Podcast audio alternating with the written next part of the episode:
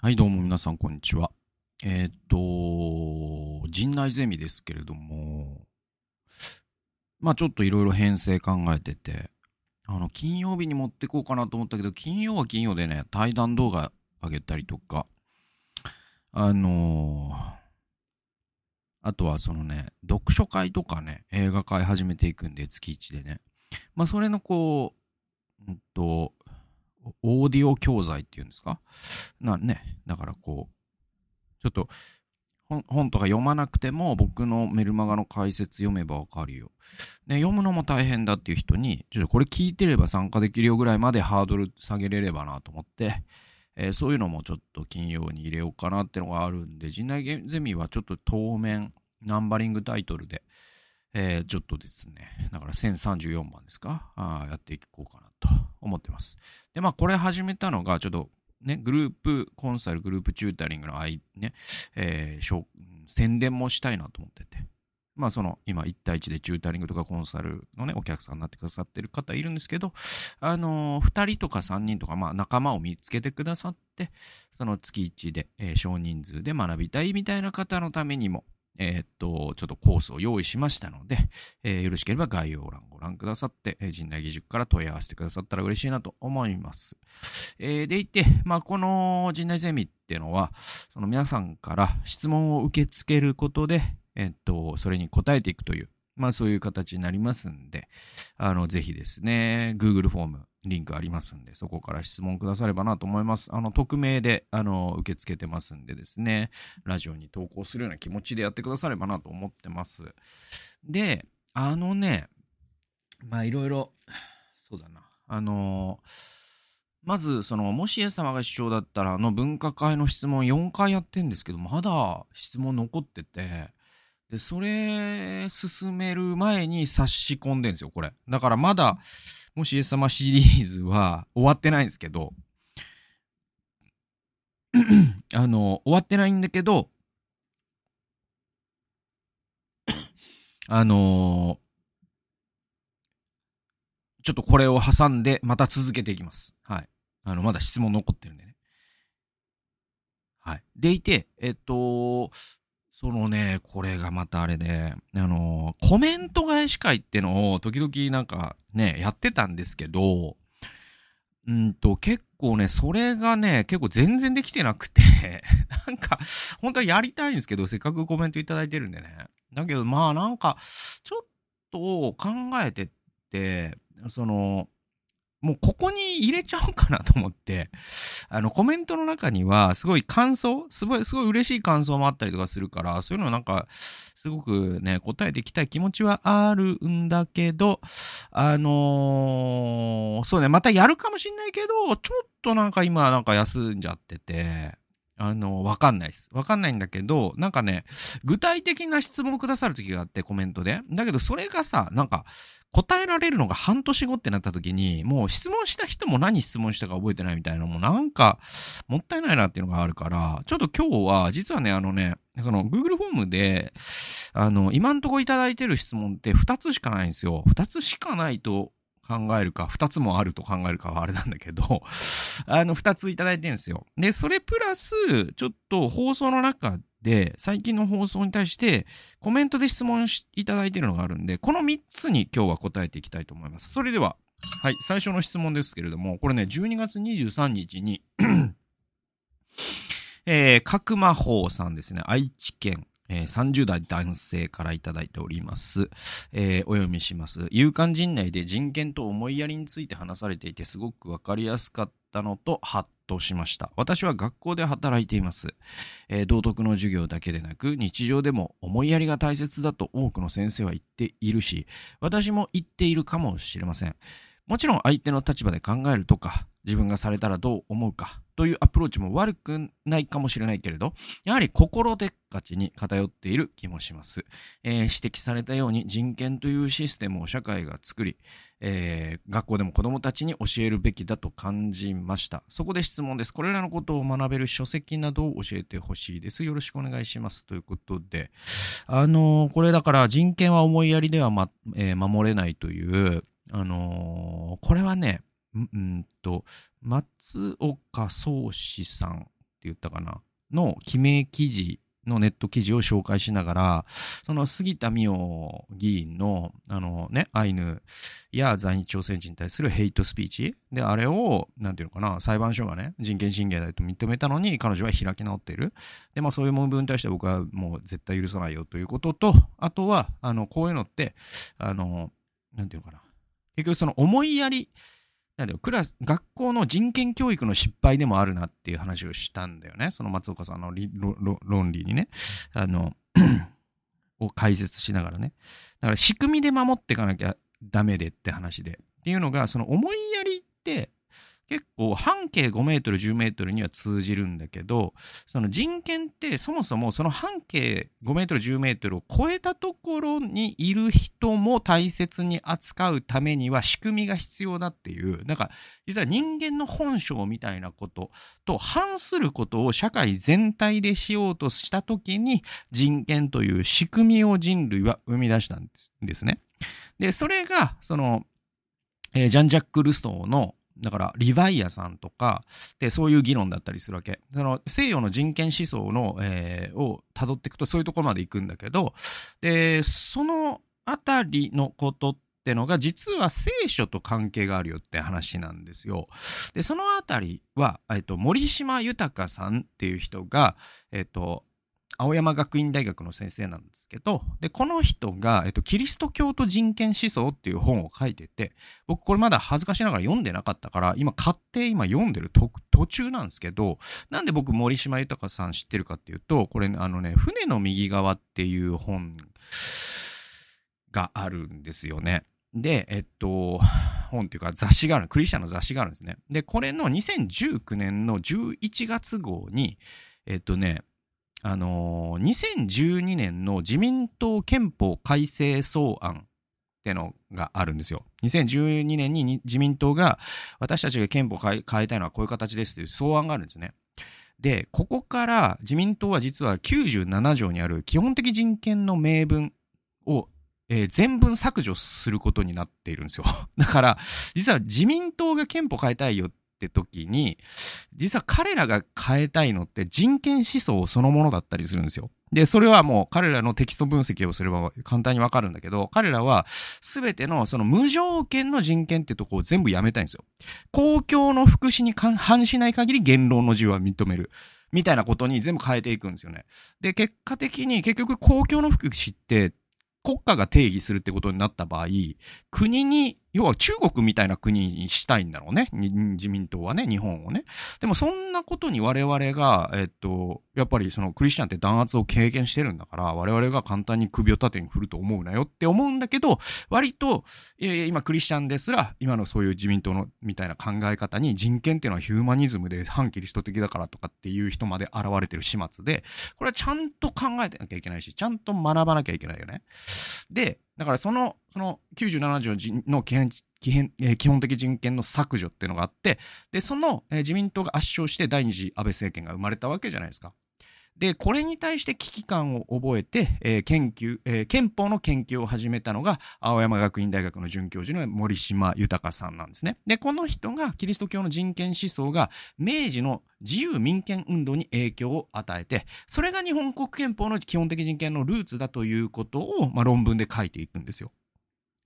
で、なぜか面白いのが、なんかね、キリスト教学会ではその論文があんまり評価されず、仏教界の方が評価されたっされ、えー、知ったんだって。で、それを森島さん、そのインタビューで答えてて、で、その僕が読んで面白かった記事をちょっと紹介しますね、ここでね。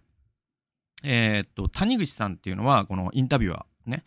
船の右側のインタビュアーなんですけど、ではまず人権という考え方が生まれた背景について教えてくださいと。で、森島先生、え世界史の中で言えばカトリックに対するプロテスタント運動の中で生まれてきたと言えます。だから人権のルーツってプロテスタント運動から生まれてきたと。で、国家と宗教が融合したローマカトリック教会にプロテストした人々の間に、つまりプロテストって抵抗っていう意味ですからね。抵抗運動なんですよ、プロテスタント教会って。で、プロテストプロテストした人々の間に、えー、教会と国家を分離していくべきだという考え方が広がります。特にカルバンは、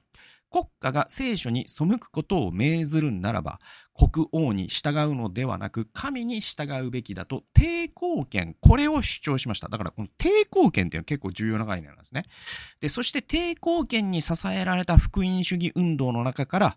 人権という思想も形作られていくわけです。つまり、抵抗権が柱になって人権という考え方が生まれた。その逆ではないというのが私の理解です。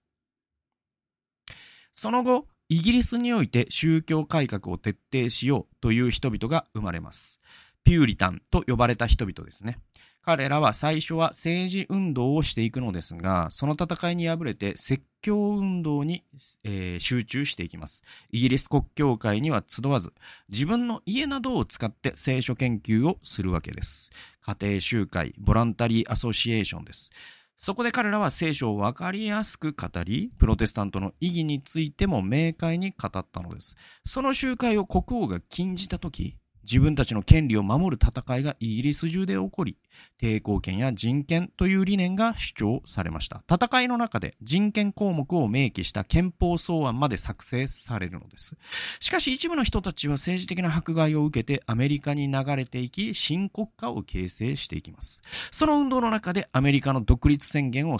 えー、起訴をした人物がバージニア憲法という州の法律を作り、そこで初めて人権項目が法制化されました。だからこれが人権というもののルーツなんで、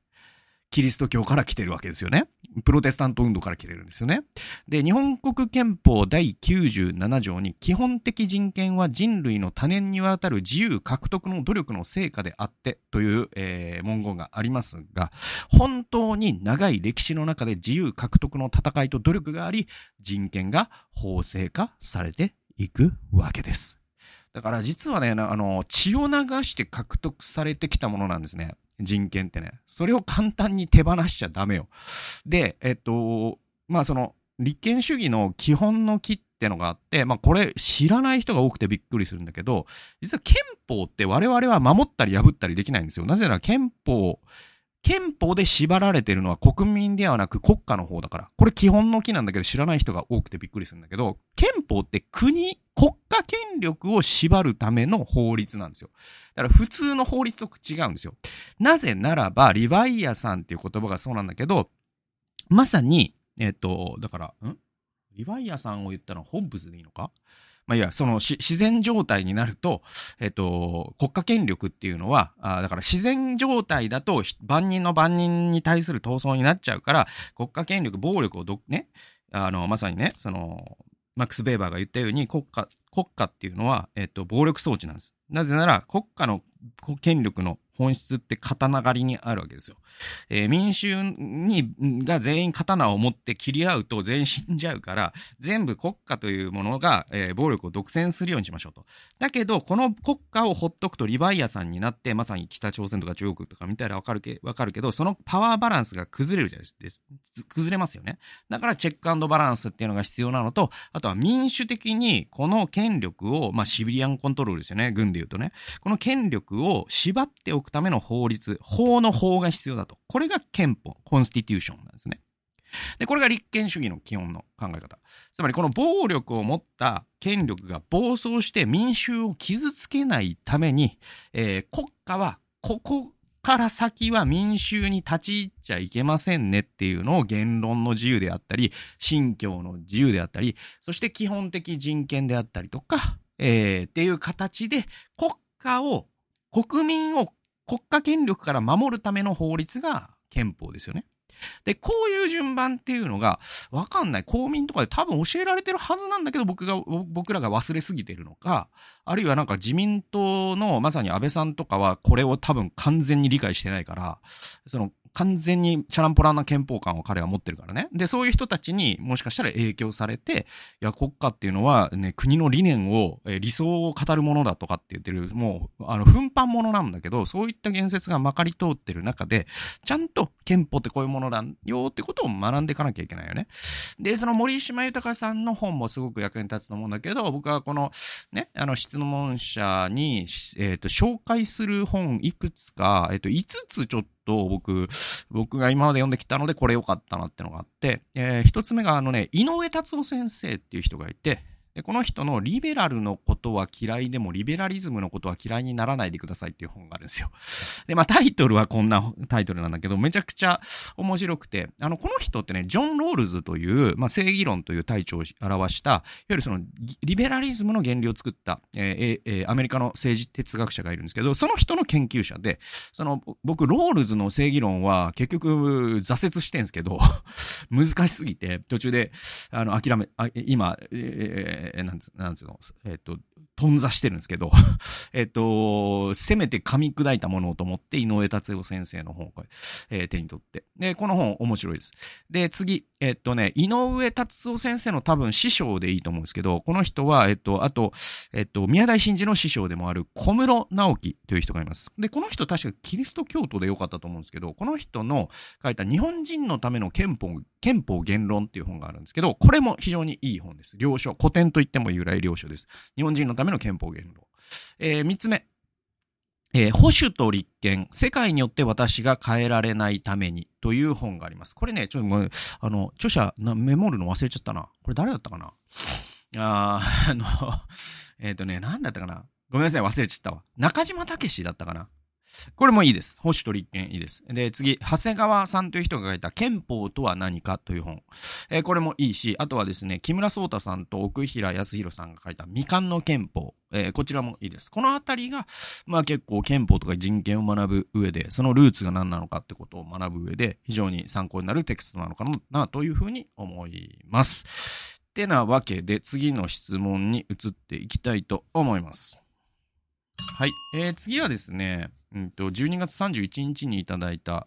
えー、佐藤さん長野県、えー、30代男性の方からの質問で、これ本当1行だけの質問で、ちょっとあれなんですけど、うんとね、心理メンタル系でおすすめの本はありますかっていう、これだけのシンプルな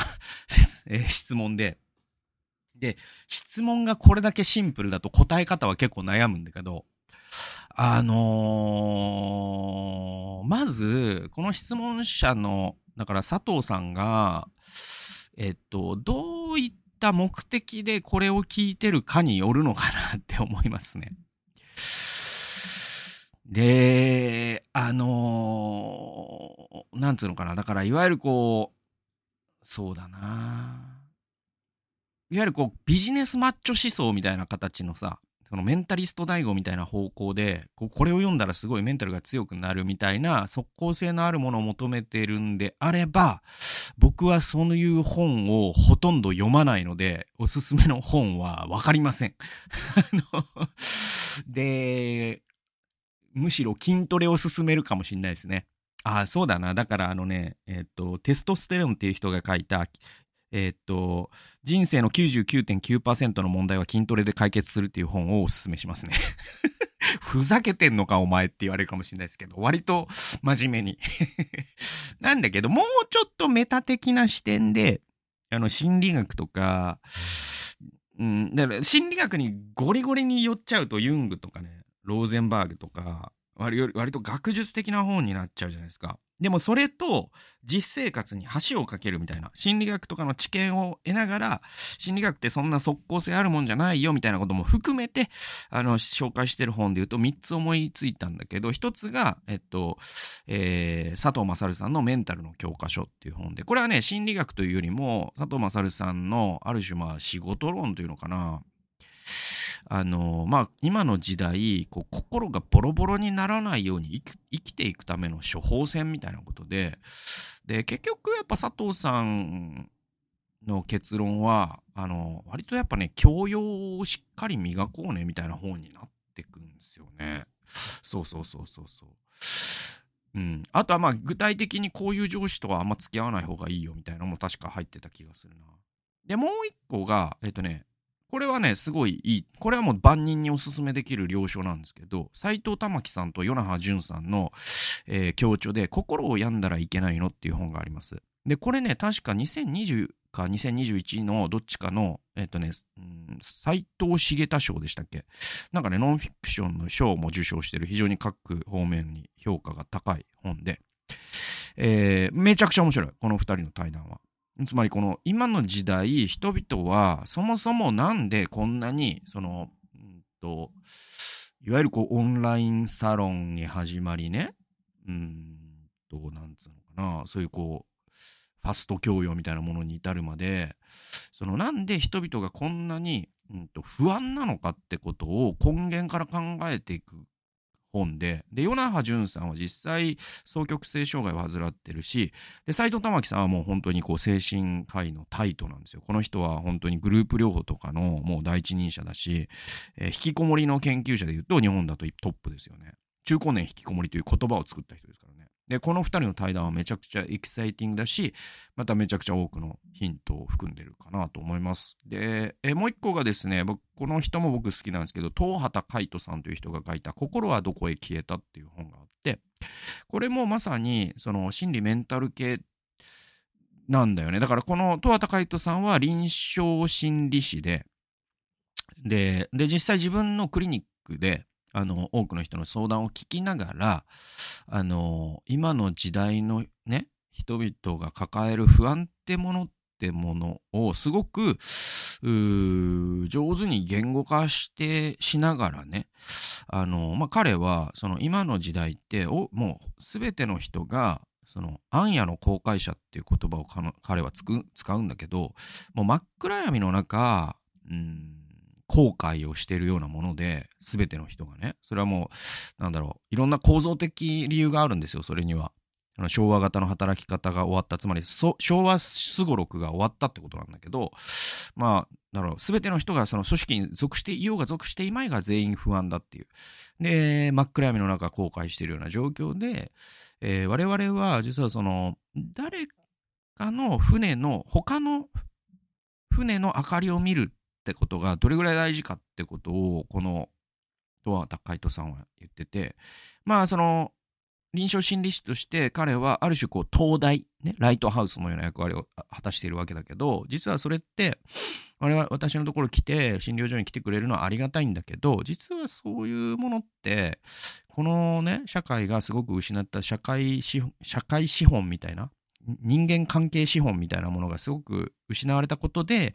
えー、隣の人のそのライトが見えなくなってる問題っていうのもあって、それをこう見える化していくことっていうのも結構大事だったりする。まあ、一言で言うと友達作れって話なんだけど、なんかそういうこととかですかね。ちょっと答えになってないかもしれないし、この佐藤さんの質問の方向性とちょっとね、そういう質問自体を脱臼させるような答えになっちゃって、本当にな、なんていうのかな、恐縮なんですが、まあ、僕に聞くとこういうことになりますよってことなのかな。はい。えー、そんなわけで、もし興味あったら、今紹介したような本、参考にしてくださればと思います。はい。えー、次がですね、これは、だから、Google フォームではなくて、あの、YouTube のコメントに、えー、くださった質問で、これは1月に入ってからなんですけど、マッコ MV8OC さんなんですけれども、えー、っとですね、日本ってどんな国っていう、うん、書籍を紹介した、その第1回の動画に対しのコメントなんですけど、こういう質問です。えー、階層別教育はヨーロッパやアメリカの方がはっきりしていると思っていました。結果的にそうなっているということでしょうかっていうことなんだけど、これどういう話かっていうと、あの、日本、あの、本田由紀さんのね、データを見ながら、日本がこういう国だよっていうやつで、それで教育のところで、あのね、松岡さんっていう教育学者が書いた、えっ、と、教育格差っていう本が割とすごい、あの、すごいね、あの、アメリカで活躍している、本当に、えっ、ー、と、アカデミックな世界の人だから、すごく厳密で、岩波から出てるかな。あれがすごくいいんですよ。で、その議論を紐解きつつ、まあ、やっぱりこう、経済格差が教育格差を再生産して、つまり学校が格差を拡大する再生産装置になってるっていうのを、その松岡さんは実証的に論じるんですよね。で、それをまあ、本田由紀さんも紹介してて。って話で、で、この質問者の方はおそらく欧米の教育事情についても通じている方だと思うんだよね。で、そうするとヨーロッパとかアメリカの方が、まあ、おっしゃる通り、その階層教育、つまり階層別教育、つまり、あの、要は、えっと、すごい、こう、うん、収入が高い、要はソシオエコノミック、えー、ステータス、SES っていうんですけど、で、これが高い人は高い学校に行って、低い人は低い学校に行くと、そうすると、もう、あの、収入と偏差値、親の収入と子供の偏差値が正比例するぐらいな、極端に言うとね。で、そういう風にして、いわゆるその貴族と奴隷じゃないけど、もうちょ、ね。まあ、イギリスとか結構露骨に未だに、ちょっとそういう身分制度的なところあるじゃないですか。行くパブも違うとかさ。で、そういうのが、やっぱ、欧米の方がはっきりしてて、日本はすごく平等だっていうイメージがあって、実際平等だったんです。それはでも過去形になりつつあるよっていうのが、えー、松岡さんが 言ってることで、で、もうこの方がおっしゃる通り、えっと、本当にその通りです。だからアメリカの方がはっきりしてるしてます。してますし、してるんだけど、もしかしたらこれ日本も気づかぬうちに、実はヨーロッパの場合はまた別なことが、要素があって、アメリカはどんどんはっきりし続けるでしょう、これからも。アメリカだってね、スコット・ギャロウェイっていう人が、今やアメリカは3億人の奴隷と300万人のあ、うん、3, 3億人の濃度と300万人の地主の国になったっていうぐらい、えー、っと、所得格差が半端ないことになってるから、だから、な、ななんだろうな。もう学力だけで、えっ、ー、と、いい大学出れないんですよね。学力、学力はもちろんそうなんだけど、要はもう親が金持ちじゃないと、えっ、ー、と、専門職につけない社会になっちゃってて、だけどヨーロッパの場合は、特に北欧を中心として、え、教育無償化は起きてきてて、で、あとはその、クオータ制とかね、あとその、要は低所得者の子供を、うんと、国がお金を出すことで、えっと、なんとかそのボトムアップをするであったりとか、SES が流動的になるような工夫をしてるんですよ。だから今日本むし、むしろヨーロッパの方が昭和の日本に近くて、その社会階層の流動性で言うとね。で、日本の方がアメリカ化しているっていう僕の認識です。で、これは確か松岡さんも書いてました。だからまあ、こういう現状認識ってのが案外、うんと、気づかぬうちに茹でガエルみたいな形で起きてきてるから、蓋開けてみたら、なんていうの、ヨーロッパの方が平等になってたってことは全然あり得るんで、そしてまた、あらゆるデータが示しているように、日本って最も一人当たり国が教育にお金を出してない国だからね。で、そうするとやっぱり競争原理に回収されるから、ね、えー、塾に行く余裕のある家庭の子が、えー、競争的に有利になりっていう構造がますます加速するじゃないですか。だからやっぱり大学無償化であったりとか、あのー、なんだろうな、そういう、まあアメリカだとね、あアメリカのプログラム、アメリカはうまくいってないけど、それでもね、その低所得者の、えー、人たちのにすごいいい先生を送り込んだり、いろいろ試してるんですよ。だからそういうことも、これからやっていかないと、それをなんか民間に任せてるだけじゃなくて、国が主導してやっていくっていうのが本当に必要なことなのかなというふうに僕は思います。っていうようなわけで、えー、っと、3つの質問にお答えしました。あの、フォーム、から質問くださったらこんな風にして、えー、答えていきますので、えー、よろしければ質問ください。また、えっ、ー、と、グループコンサルとかね、チューダリングもね、サービス提供してますんで、よろしければ、えー、ね、初回無料ですので、え、お試しっていう形でもいいので、え、お問い合わせくださったら嬉しいなと思います。ということで、陣内ゼミ第5回お送りしました。聞いてくださってありがとうございました。それではまた次回の動画及び音源でお会いしましょう。さよなら。